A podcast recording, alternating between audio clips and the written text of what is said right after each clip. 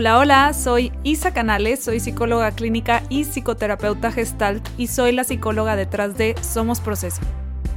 Te doy la bienvenida a La Verdad de las Cosas. Este es un podcast dedicado a escuchar historias reales de personas que están pasando por ciertos problemas para después escuchar un análisis psicológico de cada situación. En cada episodio te contaré la historia de alguien que me escribe con dudas sobre cómo proceder en lo que le está ocurriendo. El propósito de este podcast es de informar y no sustituye el tratamiento psicológico o psiquiátrico. Cualquier duda acude con un especialista. Los nombres, edades y algunos datos que no alteran el contenido han sido cambiados para proteger la privacidad de quienes me escriben.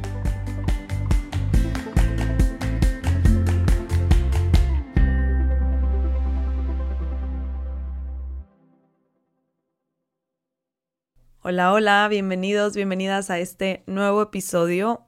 La verdad, escoger la carta para el episodio de hoy fue muy difícil, como que me llegaron muy buenas cartas estas últimas semanas. No, no que no, en general no me lleguen buenas cartas. Normalmente lo que me limita mucho de escoger una carta es la claridad. A veces me escriben y la historia no está muy clara, no me queda muy clara la situación o se me hace un tema demasiado complejo como que tendría que más bien pues ver a la persona en terapia, no, no, se me, no se me ocurre una manera en la que pudiera analizar esa carta que le sea funcional a la persona o justo de que no me queda muy claro y no entiendo bien cuáles son sus dudas y así, por eso a veces no, no puedo elegir esa carta. Pero estas semanas como que me llegaron cartas muy claras con temas muy puntuales y dudas así muy pues claras. Y me fue muy difícil escoger. Entonces les pedí su ayuda por Instagram en una de mis historias, por si alguien la vio ahí que me está escuchando y que aportó a la elección de este tema. Les puse cuatro opciones de temas. Ya ni me acuerdo cuáles les había puesto. Eh, ¿Qué les puse? Ah, uno era mm, de la dificultad con las familias políticas, como batallar con las familias políticas. Otro era si las personas tóxicas pueden cambiar. El otro no me acuerdo. Y, este, que es el que ganó, que es la ansiedad en la relación de pareja. Ese fue el tema que ganó. Igual los otros temas también se me hacen muy buenos, entonces le voy a escribir a las personas que me pusieron esa carta si todavía su tema está ahí latente en su vida para para también desarrollar esos temas porque se me hicieron muy interesantes todos. Pero bueno, por hoy ganó la ansiedad en las relaciones de pareja. Entonces, vamos a escuchar la carta de Nicole que evidentemente está sintiendo ansiedad en su relación de pareja. ¿Ok? Entonces, pues bueno, ya, no le daré más rodeos. Siempre digo lo mismo, que no voy a darle más rodeos. Eh, pero bueno, les voy a leer la carta, que dice así. Hola Isa, ahí te va mi historia. Me llamo Nicole, estoy casada, tengo 28 años y mi esposo 33. No tenemos hijos todavía. Nos conocimos hace seis años y nos casamos hace casi cuatro. Te cuento que ambos llegamos a la relación con muy poca inteligencia emocional y muy pocas herramientas para llevar una relación funcional, pero estábamos muy enamorados. Nos esforzamos mucho y al día de hoy estamos muy orgullosos y felices de ver cuánto hemos crecido como pareja. Actualmente tenemos una relación con mucha comunicación, afecto, empatía, respeto, servicio, comprensión, amistad y mil cosas más. Claro que tenemos nuestros problemas, como todas las parejas. Simplemente ahora nos sentimos capaces de resolver amorosamente lo que venga. El punto es que yo siento que ahorita estamos en lo más top de nuestra relación. Mi problema o ansiedad es que en los últimos meses han sucedido alrededor de nosotros, familiares o amistades cercanas, muchos temas de separaciones en matrimonios que parecían estables y de muchos años, divorcios en matrimonios muy jóvenes, de uno a tres años, en otros hay problemas graves que siguen sin resolver, otras parejas ya resignadas a la infelicidad juntos, y no solo cercanos, también descubrí a dos compañeros de trabajo en temas de infidelidades o mentiras graves. El punto es que he estado escuchando muchas historias por el estilo últimamente. Al ver tanto de esto tan de golpe y tan de cerca, me ha provocado mucha ansiedad y angustia. Me pone a pensar que el matrimonio es realmente difícil y que no tiene caso. Yo soy muy independiente y no tengo miedo a no tener pareja, por lo que incluso he llegado a pensar en separarme de una vez, por lo sano, antes de que todo esto nos pase a nosotros y ahora sí, sufrirle mucho. Nada de esto lo he hablado con mi esposo porque no sé ni cómo explicarlo, me da miedo que al contárselo me exprese mal y él interprete que lo quiero dejar o que no me importa. Creo que es pura ansiedad lo que me pasa, pero no puedo dejar de sentirlo. A veces pienso que si me separo y estoy sola, voy a vivir más plena porque ya no tendrían por qué venir estos pensamientos de preocupación y ansiedad. En su momento, cuando me dio el anillo, sí le dije que estaba muy nerviosa de entrar a esta etapa, que me da mucho miedo cómo la vida se deshace o cambia por completo cuando hay un divorcio y así. Esa vez se portó muy comprensivo. En general estos pensamientos están más presentes cuando no estoy con él. Leí sobre las heridas de la infancia y me identifico mucho con la de abandono. He pensado que puede que esté relacionada con ese miedo tan grande que siento. Yo amo mucho a mi esposo. Realmente estoy muy feliz con él. No me quiero separar y hasta siento que suena tonto lo que estoy diciendo de separarme para protegerme de sufrir en un futuro, pero al final de cuentas es lo que siento. Quisiera tener más claridad de qué es lo que me está pasando y cómo manejar esta ansiedad para no dejarme contaminar por todas las demás parejas y situaciones. Muchas gracias, Isa. Un abrazo, Nicole.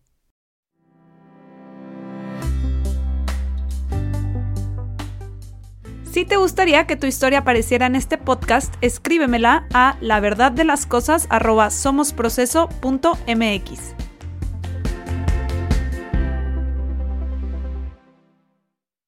Y esa es la carta de Nicole, como ustedes la eligieron, ansiedad en las relaciones de pareja. Nicole cuenta que en su relación todo está bien, de hecho mejor que nunca, y tiene ese miedo muy constante de que algo malo va a pasar. Está teniendo todos estos pensamientos catastróficos y ella misma dice, creo que es ansiedad y definitivamente concuerdo con lo que ve Nicole, tiene mucha ansiedad. Un síntoma que he notado que muchas personas no saben que, que es un síntoma de la ansiedad es justamente el de los pensamientos ansiosos. Se nos llena la mente de muchas ideas catastróficas que no podemos controlar y nos tienen sintiendo mucha angustia y son como pensamientos intrusivos, no, no como, son tal cual pensamientos intrusivos que vienen de repente ante cosas que ni siquiera entiendes por qué detonaron estos pensamientos. Y mucha gente piensa que el problema es no sé controlar mi mente, soy débil, me dejo llevar muy fácil, bla, bla, bla. Y muchas veces es ansiedad, tal cual ansiedad pura. Y no es que estés rarito o rarita, es que más bien tienes ansiedad. De hecho, en el episodio, la verdad no me acuerdo qué número de episodio es, pero se llama eh, Me estoy volviendo loco. Ahí hablo de la ansiedad y los pensamientos intrusivos y explico mucho todos estos síntomas que a lo mejor mucha gente no conoce de la ansiedad. Por si tienen más dudas específicas de la ansiedad en general, escuchen ese episodio, ahí queda todo muy claro.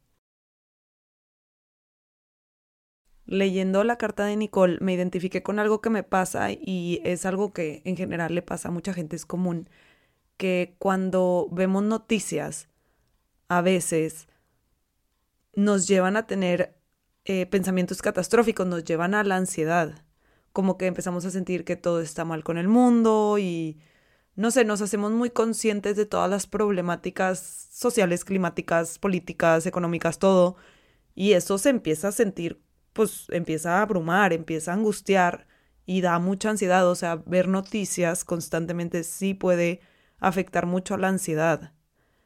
Y, y, por eso muchas veces los noticieros o los lugares de noticias también ponen muchas noticias feel good, ¿no? De que entre una noticia muy catastrófica y otra ponen alguna noticia así bonita de, no sé, un señor que ayudó a unos perritos o no sé, una señora que empezó su negocio vendiendo tamalitos afuera de su casa y ya tiene un restaurante de tamales, no sé. Eh, digo, hay gente que dice que es por publicidad, pero, o sea, sea por publicidad o sea por una razón más altruista de, las, de los noticieros, al final es esa misma razón, o sea, la gente no quiere tener tanta ansiedad al ver las noticias, digo, nadie quiere tener así mucha ansiedad, entonces te ponen estas noticias más agradables para que también sea más llevadero todo lo que estás viendo. El punto del que me fui es que escuchar noticias que no son feel good, o sea, que no son de, de sentirte bien, no son así bonitas, pues, sí impacta. Es, es difícil.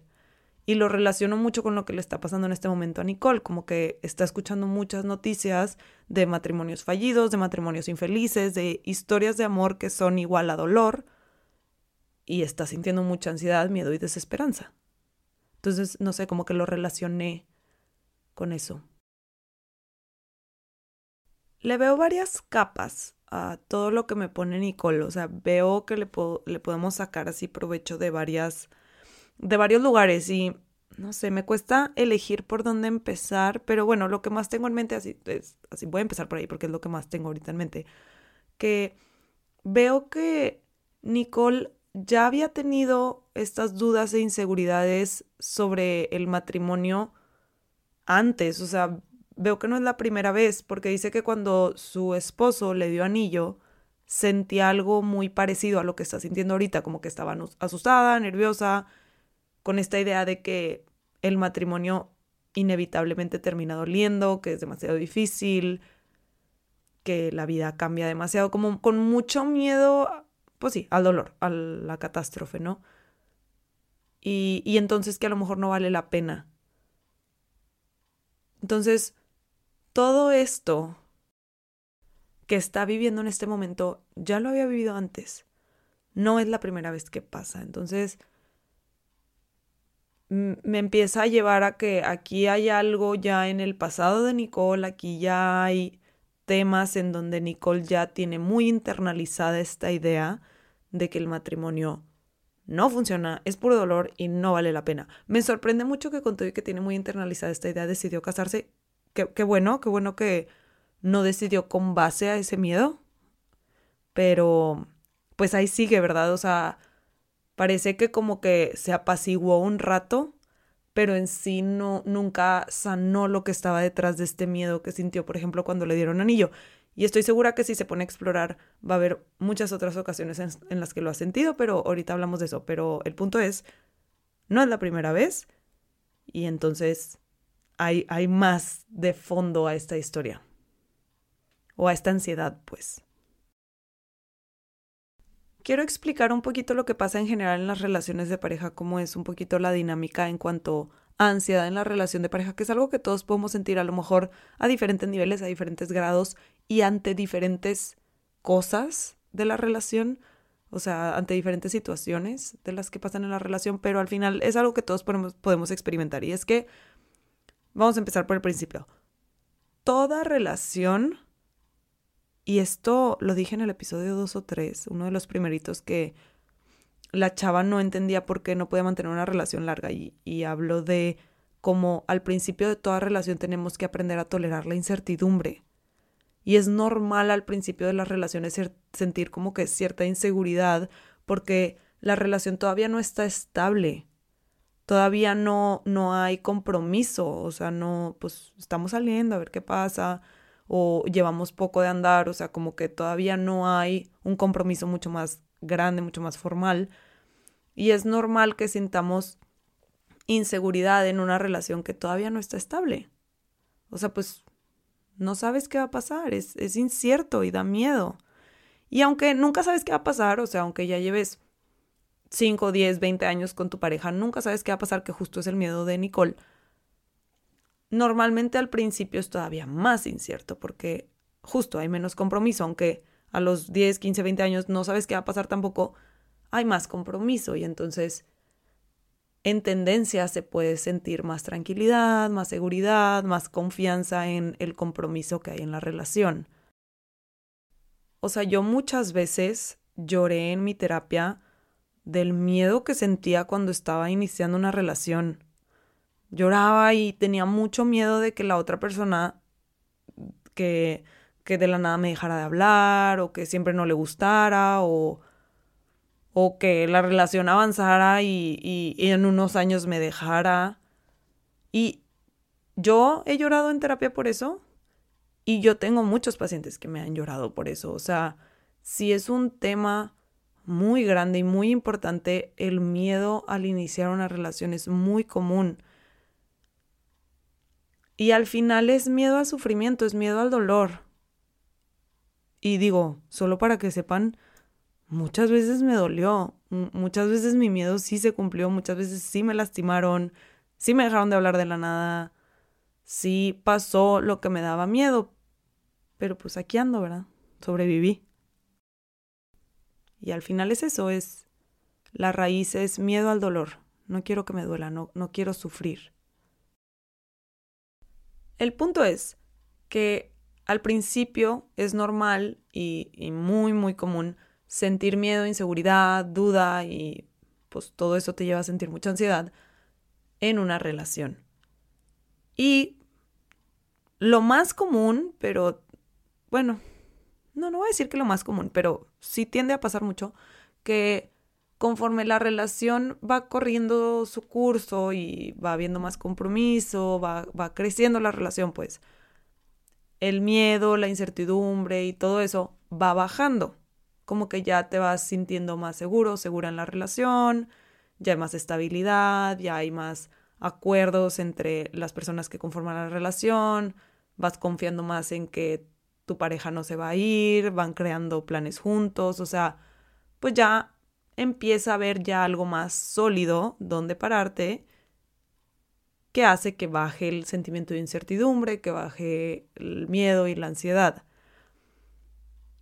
Por la razón que no les quise decir que la mayoría de, la, de las veces pasa, la verdad es que no conozco el porcentaje, o sea, nunca he visto un estudio que hable del porcentaje de personas que les baja la incertidumbre conforme la relación avanza y el porcentaje de personas que les pasa esto otro que les voy a explicar. Por eso no lo quise decir, pero también pasa esto otro, que es que hay muchas personas que mientras más compromiso hay, mayor es el miedo, porque empiezan a sentir que hay más que perder mientras más crece la relación. Además, cuando las relaciones van avanzando, nos vamos topando con varios problemas que en una relación que tiene menos compromiso no tenemos. O sea, al final, pues sí, estos acuerdos, este ponerte, pues sí, de acuerdo con tu pareja, pues va a traer conflicto, va a traer ciertos problemas que antes no tenías porque no tenías tanto que ceder, porque no estabas en una relación de mayor compromiso.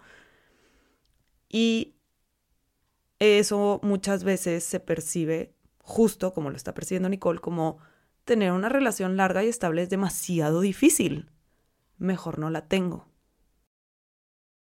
Y bueno, también hay ciertas personas que sienten que mientras más compromiso hay en una relación están como que perdiendo su libertad y así, pero bueno, ese es otro tema. Ese no es el caso aquí de Nicole. En el caso de Nicole escucho más bien el mientras más te quiero, más es lo que puedo perder y eso me da pánico.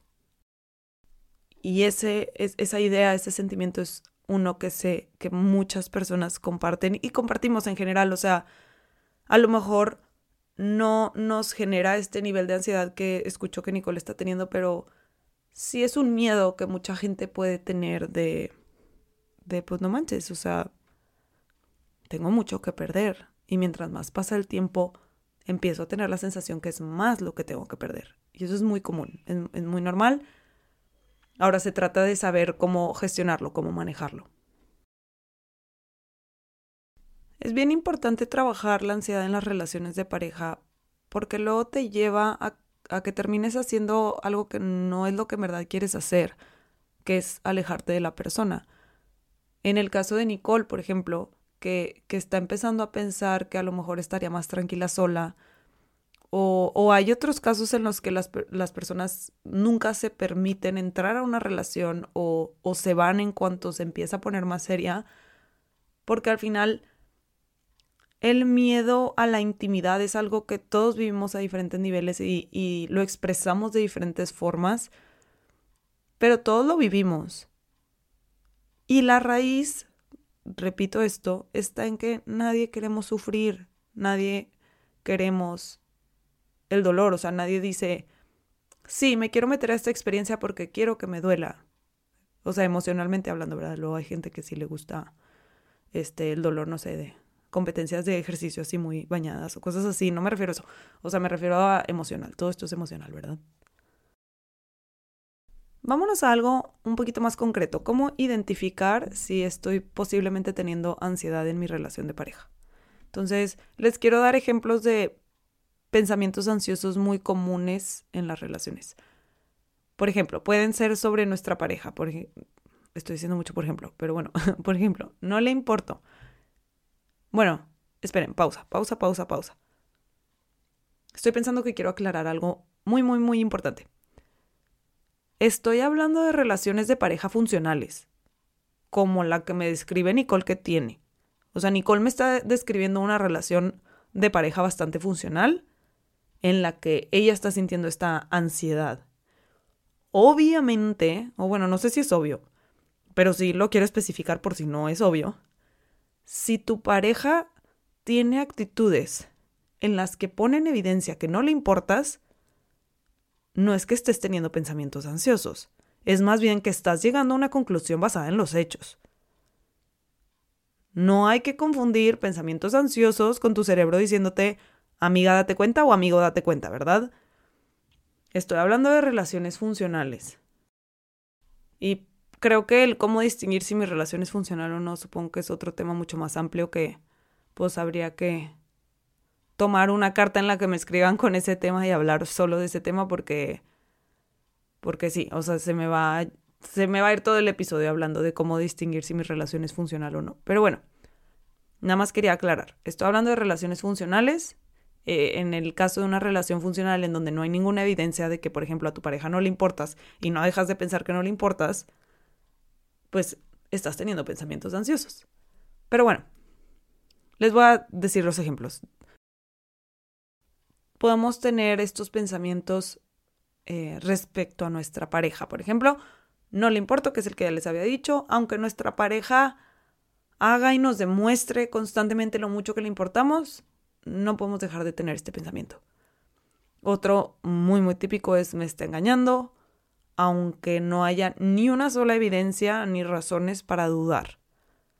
Em, se va a cansar de mí eventualmente, cosa que pues nadie sabemos porque no leemos el futuro y además está fuera de nuestro control, pero bueno, ese es otro muy típico también pueden ser pensamientos sobre nosotros mismos en la relación. Por ejemplo, mm, estás mejor por tu cuenta, aunque en verdad no sea lo que quieres, que se veo que es uno que tiene mucho Nicole. Eh, está contigo porque no te conoce bien, cuando te conozca bien se va a ir. Aunque, aunque sea irracional porque puede, o sea, este pensamiento lo pueden tener parejas que llevan de que 10 años juntos e igual tienen esta sensación de es que no me conoce bien y cuando me conozca bien ya no me va a querer.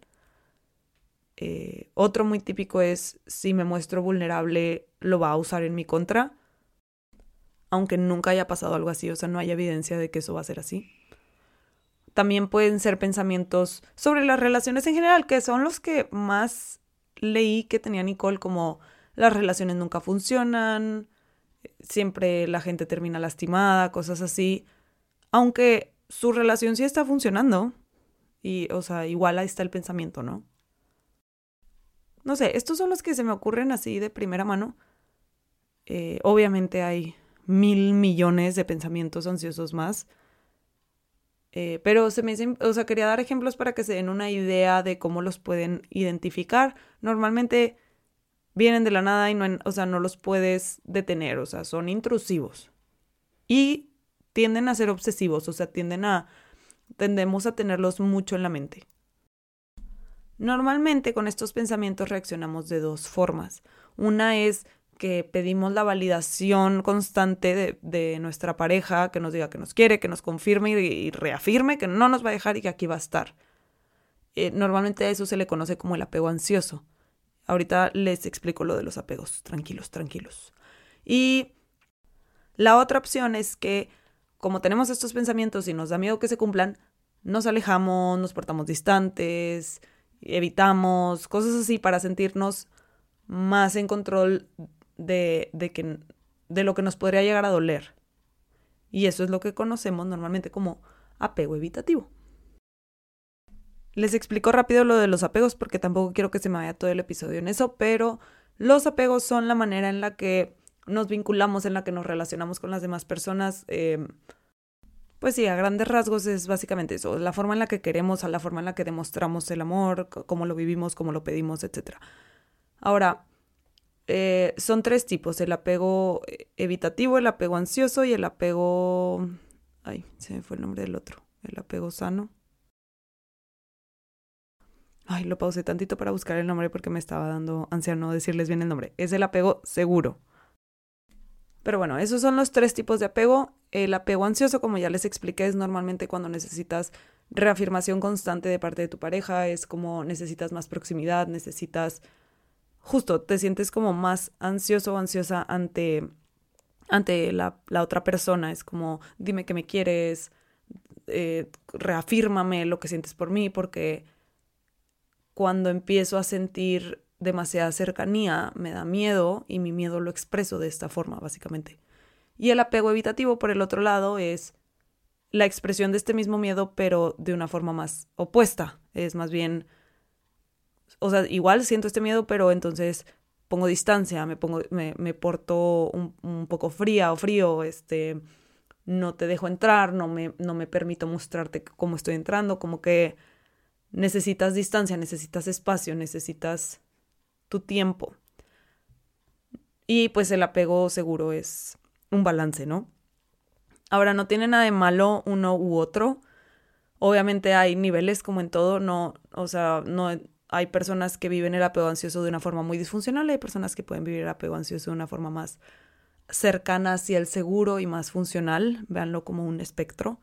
Em, yo, por ejemplo, tiendo más al apego ansioso, yo soy más de de, de cercanía, de recuérdame que me quieres, de estas cosas.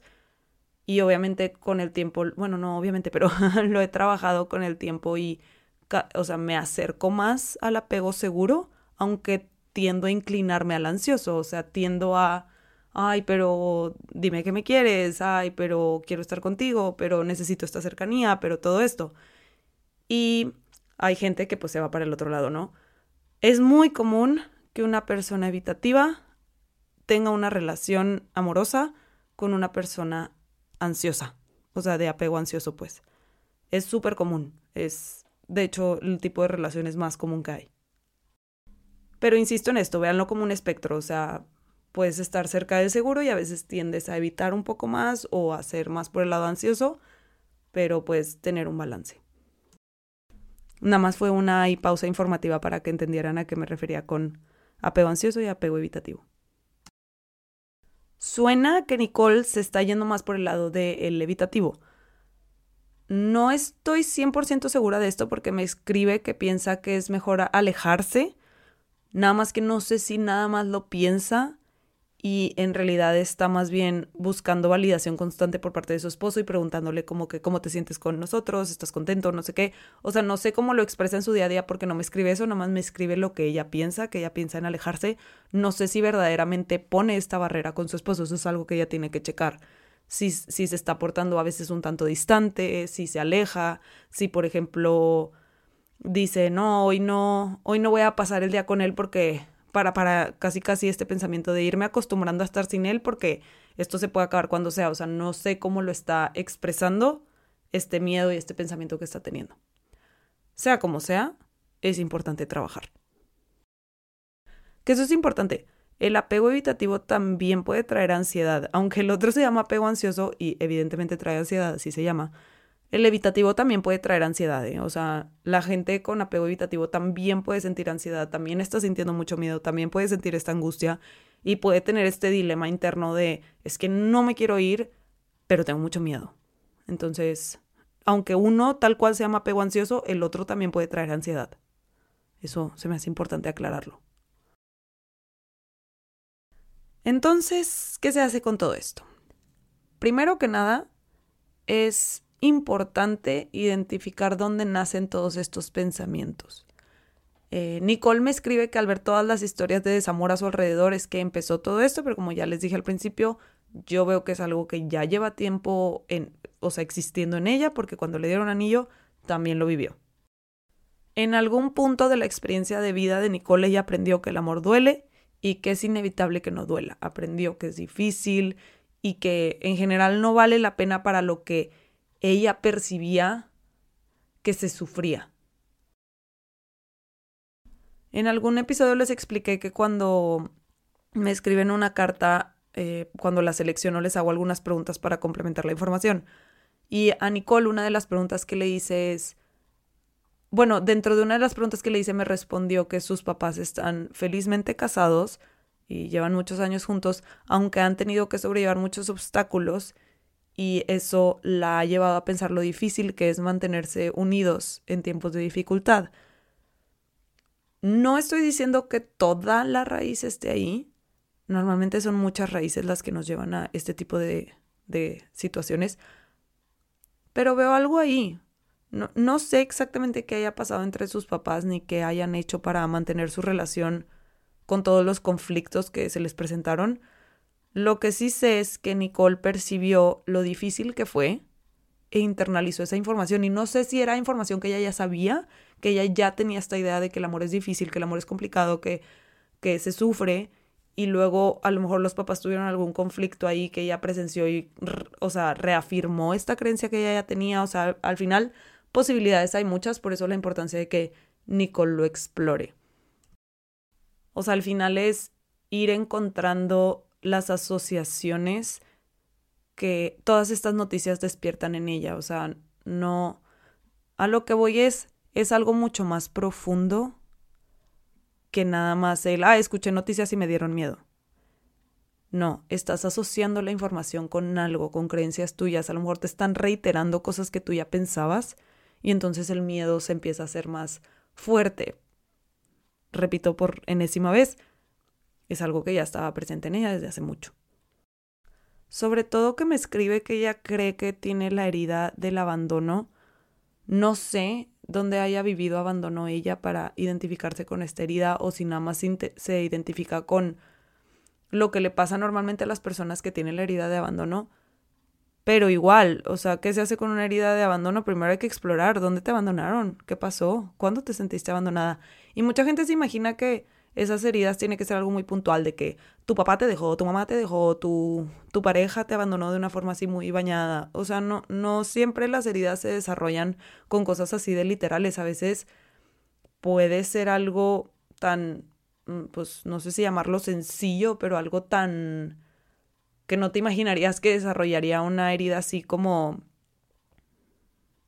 no sé, no no sé, te recogían tarde del entrenamiento y era un momento en el que tú vivías mucha angustia porque no te llevabas bien con las personas con las que practicabas el deporte en el que estabas y entonces te sentías como muy sola o muy solo, muy abandonado porque quienes te protegían, que eran tus papás o, o quien sea que te cuidaba, no estaban llegando por ti a tiempo y estabas tú en esta situación que para ti era muy difícil, o sea,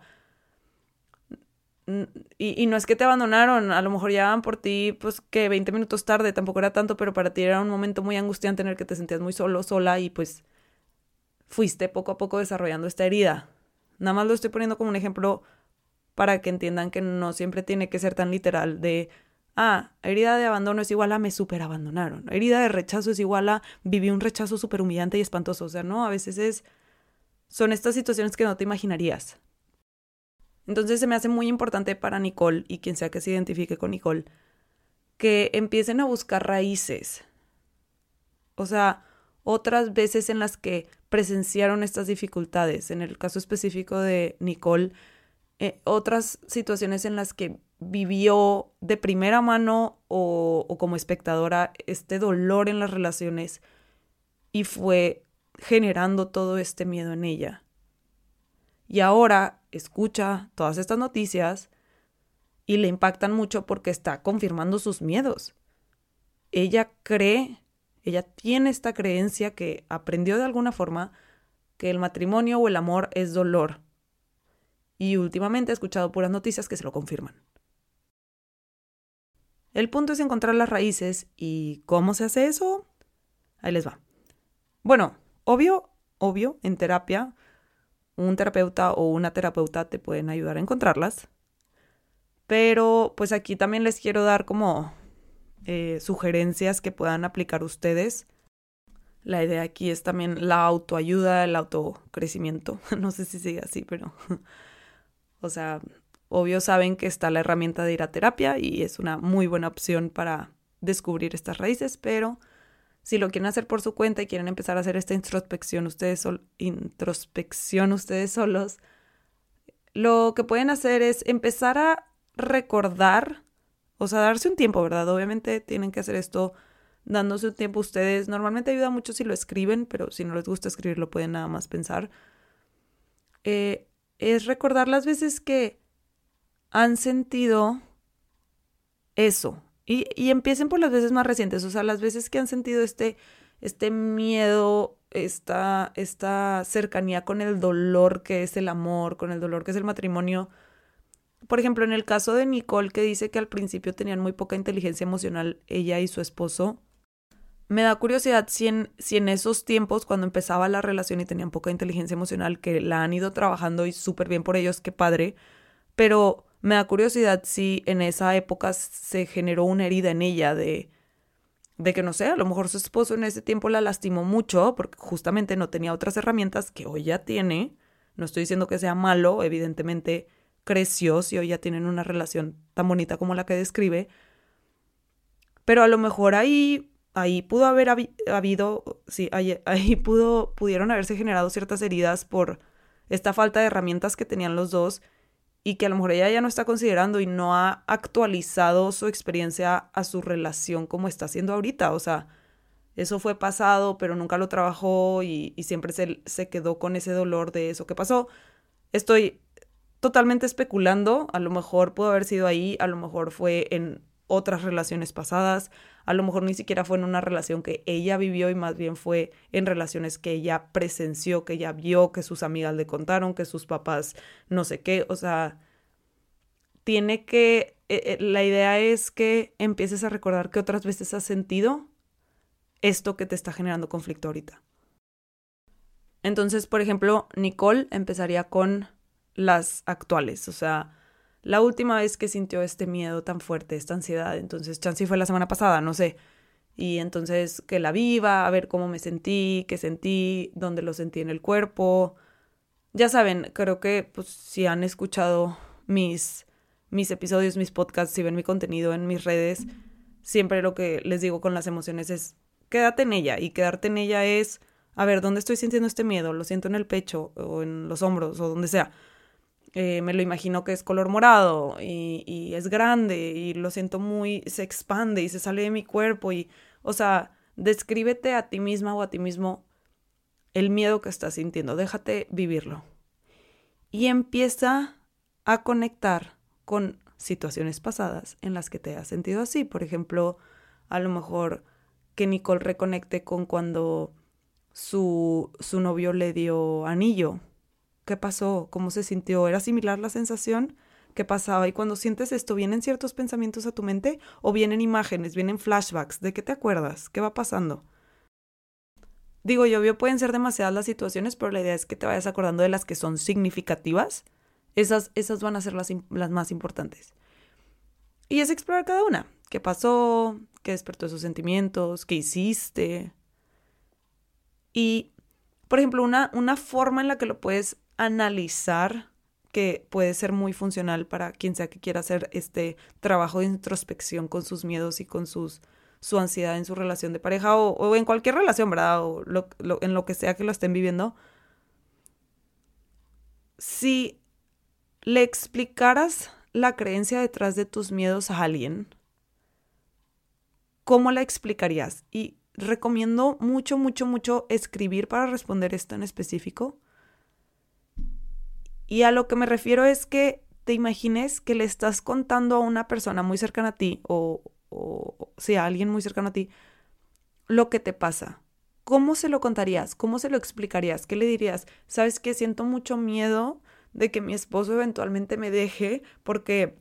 Y déjate fluir, ¿no? Porque ah, una vez yo vi que no sé qué y, y entonces, y una vez me pasó que no sé qué y entonces empieces de esa forma a encontrar la raíz. Se me ocurre un ejercicio, eh, quien sea que me esté escuchando, en especial Nicole. Eh, ahí les va, les voy a poner el ejercicio y ahorita les explico mi lógica. Les voy a decir unas frases y tienen que completar lo primero que se les venga a la mente. No lo cambien, no lo cuestionen. Si pueden, de hecho, si pueden escribir sus respuestas mejor, si van manejando o así, eh, igual podrían parar el, podcast y seguirlo cuando puedan escribir o, pueden como grabar sus respuestas en una voice. No sé, digo, no recomiendo que usen el celular manejando, entonces... Pero bueno, obvio no tienen que, nada más es una recomendación. Este es un ejercicio que yo a veces pongo mucho cuando quiero encontrar justo esto, la más raíces, como más experiencias como la que te está generando conflicto en este momento para que podamos como reacomodar la experiencia. Yo, mi enfoque es mucho de trabajar en el presente y eso no significa que ignoro el pasado, sino que quiero ir a él, quiero verlo, quiero encontrar esa raíz y entonces ver cómo, cómo la estás viviendo hoy esa experiencia y que hoy la actualices a lo que en verdad ya vives hoy, porque si se fijan, por ejemplo, Nicole aprendió en algún punto que el amor es dolor o que el amor no vale la pena por eso, nada más que hoy ya no está teniendo esa experiencia porque hoy es el amor y sí está valiendo la pena y no está siendo puro dolor. Ella sí está contenta en su relación de pareja. Entonces, hay una experiencia ahí que no ha actualizado, pero para poderla actualizar, pues necesitamos pues regresar a la experiencia, ¿no? Encontrar esas raíces, que normalmente son muchas, no es una. Pero bueno, X. El punto es, les voy a decir unas frases, pueden pausar el podcast si no pueden escribir en este momento las respuestas y digan lo que sea que se les ocurra. Lo primero que se les venga a la mente, no lo cuestionen. Si se les hace que no tiene sentido, no importa, ustedes escriban. ¿Ok? Ahí les van. Número uno.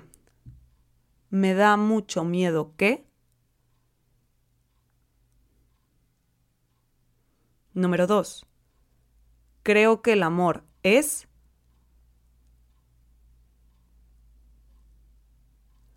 Número tres. Las relaciones largas son...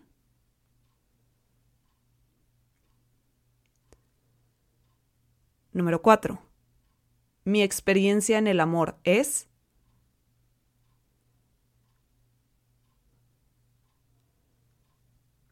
Número 5 lo que yo espero de una pareja es...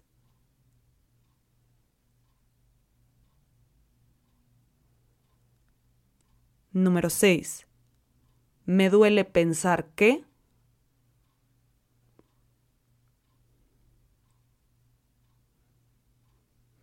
Y número 7. Un recuerdo que me marcó mucho respecto al amor es...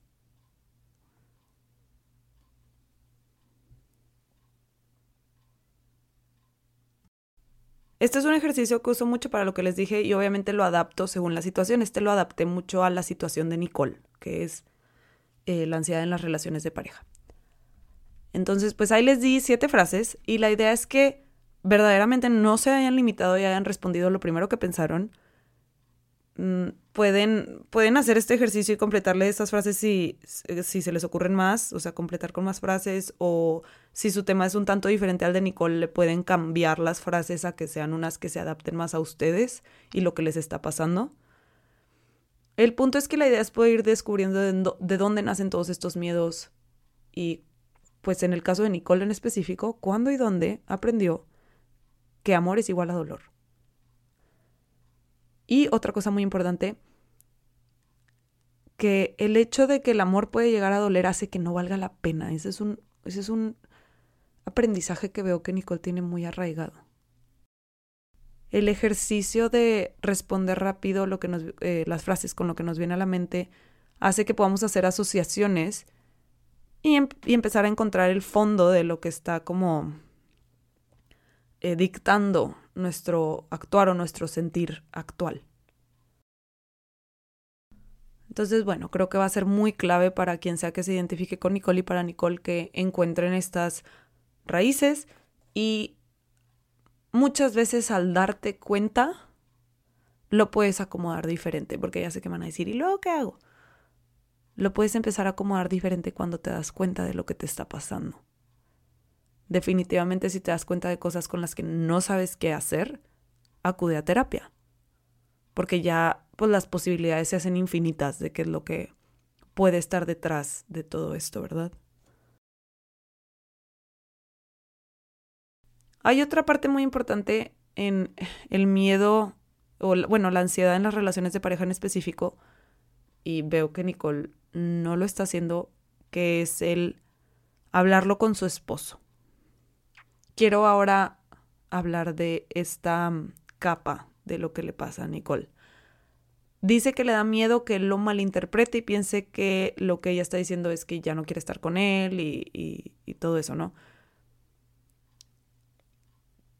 Creo que ella misma eso es lo que interpreta de su ansiedad. ella misma tiene esta idea de que lo que está sintiendo es reflejo de que se quiere ir. Y eso es parte de su angustia, porque sí ama mucho a su esposo y no se quiere ir. Eso es lo que me está escribiendo y por eso me está escribiendo, porque es, no me quiero ir, pero siento mucho miedo y entonces vienen estos pensamientos de que me debería ir. Lo que Nicole en realidad quiere es ya no sentirse tan ansiosa y angustiada todo el tiempo y cree que la única forma de lograrlo es alejándose de su esposo. Estoy segura que lo que Nicole más quiere es quedarse con su esposo y no sentirse ansiosa y angustiada. Nada más que no entiende bien qué es lo que le está pasando y tiene miedo que la única forma de no sentirse ansiosa y angustiada es dejando a su esposo definitivamente explorarlo, como ya le sugerí, le puede dar más claridad en eso, pero como no entiende todavía bien qué le pasa, supongo, y esta es su posición total, que le da miedo que la conclusión de todo sea lo mejor es alejarte de tu esposo. Muchas veces no exploramos nuestros miedos ansiosos, nuestros pensamientos intrusivos y así porque nos da miedo que la conclusión sea que son reales. Nada más que nuestra ansiedad tiende a echarnos bastantes mentiras y nuestros pensamientos ansiosos y intrusivos más. Nada más que justo como Nicole me pone que ahorita están en una parte muy padre en, eh, ella y su esposo en su relación y que tienen todas estas cosas súper padres y súper importantes para una relación funcional. Todo eso que me escribe al principio sobre su relación tan bonita como es, me, me es evidencia de que de verdad son puros miedos ansiosos y esa no va a ser la conclusión cuando explore lo que le está pasando. Lo que en verdad va a descubrir son sus experiencias de vida anteriores que la han llevado a internalizar esta idea que hoy le está haciendo disfuncional. Y es importante que logre ir a ellas y acomodarlas diferente para desaprender que amor es igual a dolor. ¿Cómo se hace eso? Primero haces conscientes las experiencias que lo promovieron o lo promueven actualmente, o sea, que promueven actualmente en ti esa idea, y después internaliza todas las experiencias en las que ese no ha sido el caso, en las que el amor no ha sido igual a dolor, y esas las vive todos los días con su esposo actualmente nada más no ha, y repito, esta palabra es muy importante, no ha actualizado su experiencia. ¿A qué me refiero? Tal cual como una computadora, la tienes que actualizar, nos tenemos que actualizar, tenemos que decir, ah, ¿cómo ya no? Mi, mi experiencia de vida ya no está haciendo que el amor es puro sufrimiento, mi experiencia actual de vida está haciendo que el amor está bien padre y que lo disfruto mucho. Pero no, primero tienes que poder ver esas anteriores que ya no te funcionan para decir, a ver, pero mira lo que tienes ahora. El hecho de que sienta que su esposo no la va a entender cuando por lo que me cuenta la última vez que le pasó algo como lo que le está pasando ahorita, que es cuando le dio anillo, eh, lo habló con su esposo y él fue muy empático y le entendió muy bien. O sea, esa es su experiencia contándole a su esposo esto. Entonces eso para mí es todavía más evidencia de que está proyectando su propia falta de comprensión por lo que le pasa y su miedo a que, como ya les dije, la conclusión sea que es mejor vivir sin amor a su esposo. Está diciendo, él no me va a entender. La que no se entiende es ella. Él va a pensar que lo quiero dejar. La que cree que esa va a ser la conclusión y le da mucho miedo que esa sea la conclusión es ella. No sé cómo vaya a reaccionar su esposo. Pero la última vez que se lo dijo, por lo que me pone, fue súper empático y comprensivo. No veo por qué esta vez sería diferente.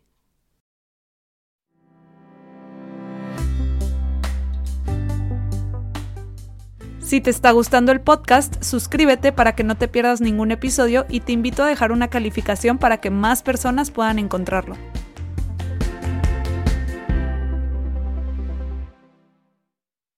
Entonces, para responder las preguntas de Nicole, que ni siquiera son tanto preguntas, me las puso más como oraciones, pero pues que quiere tener mayor claridad de qué es lo que le pasa. Espero que todo lo que expliqué en este episodio le dé algo de claridad y más que nada algo de claridad de qué puede hacer para ella misma identificar bien qué es lo que le está pasando.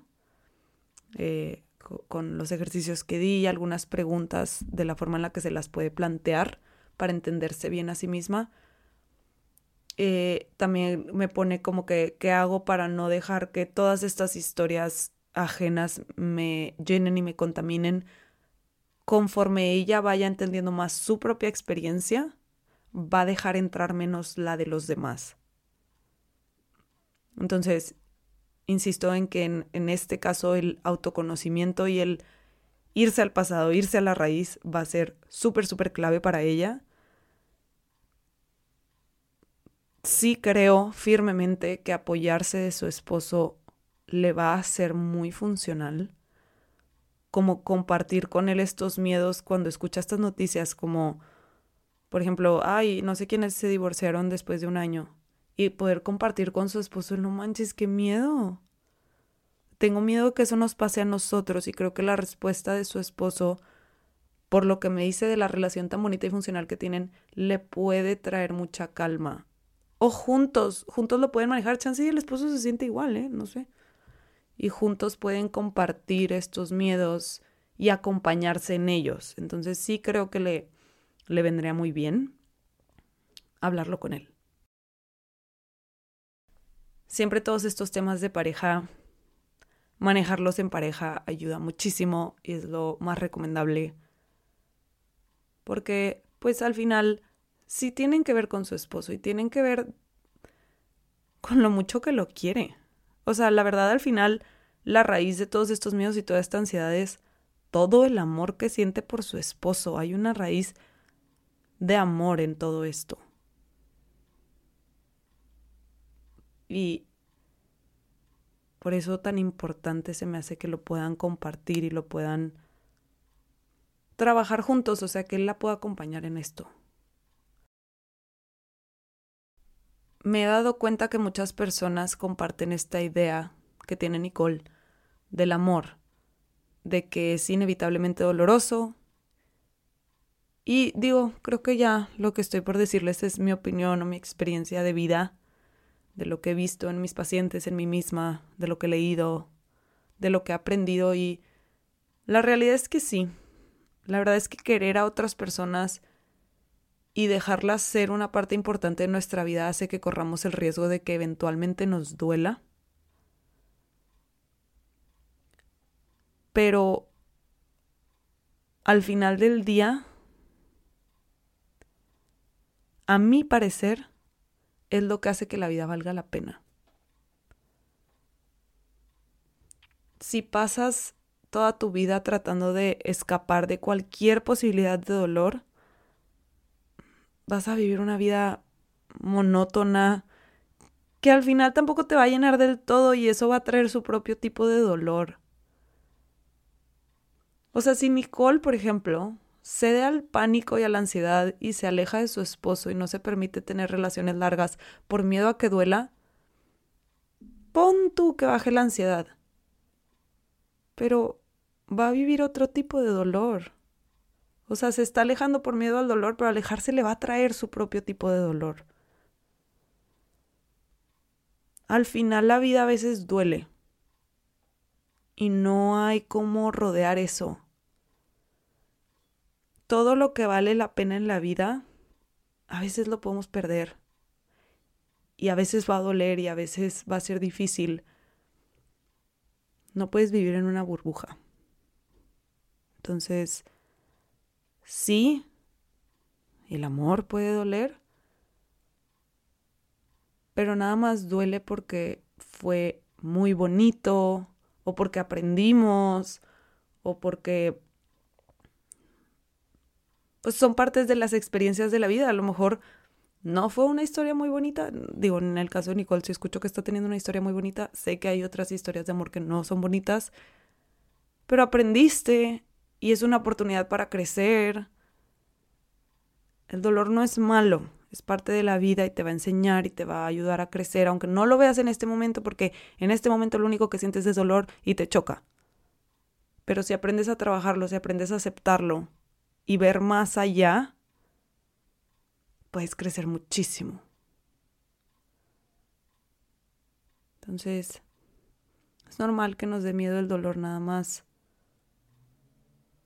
No sé, chance me fui a divagar mucho, pero solo le quiero compartir a quien sea que se sienta como Nicole que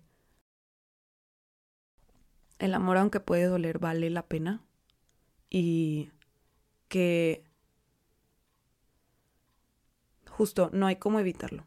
O sea, si se aleja ahora de su esposo, nada más estaría propiciando otro tipo de dolor, si quieres. Dolería diferente, pero no dejaría de doler. El hecho es que ya lo quiere y ya quiere estar con él y a mí se me hace muy bonito lo que siente por su esposo y lo que le pasa. Tiene esa raíz de amor, entonces, no sé, yo le veo mucha esperanza a todo esto. Creo que ella puede aprender mucho de sí misma y reajustar ciertas ideas que, no sé, antes, a lo mejor no había tenido que explorar y ahora por X o Y se tiene que enfrentar con ellas y es una oportunidad bien grande para ella de crecer. Espero que así lo vea y así lo viva ella también. Espero que no se haya sentido como que divagué mucho allá al final, pero la verdad este tema de el amor y, y cómo a veces duele y así es un tema que a mí me gusta mucho filosofar de este tema. Entonces, espero no, no se les haya hecho raro todo mi, mi pensar al final. Y digo, si no comparten la idea o si piensan algo diferente o así, yo encantada de que me escriban sus opiniones y cómo se sienten con lo que dije o si opinan diferente o si lo viven diferente o tienen otra experiencia. Yo encantada de debatirlo.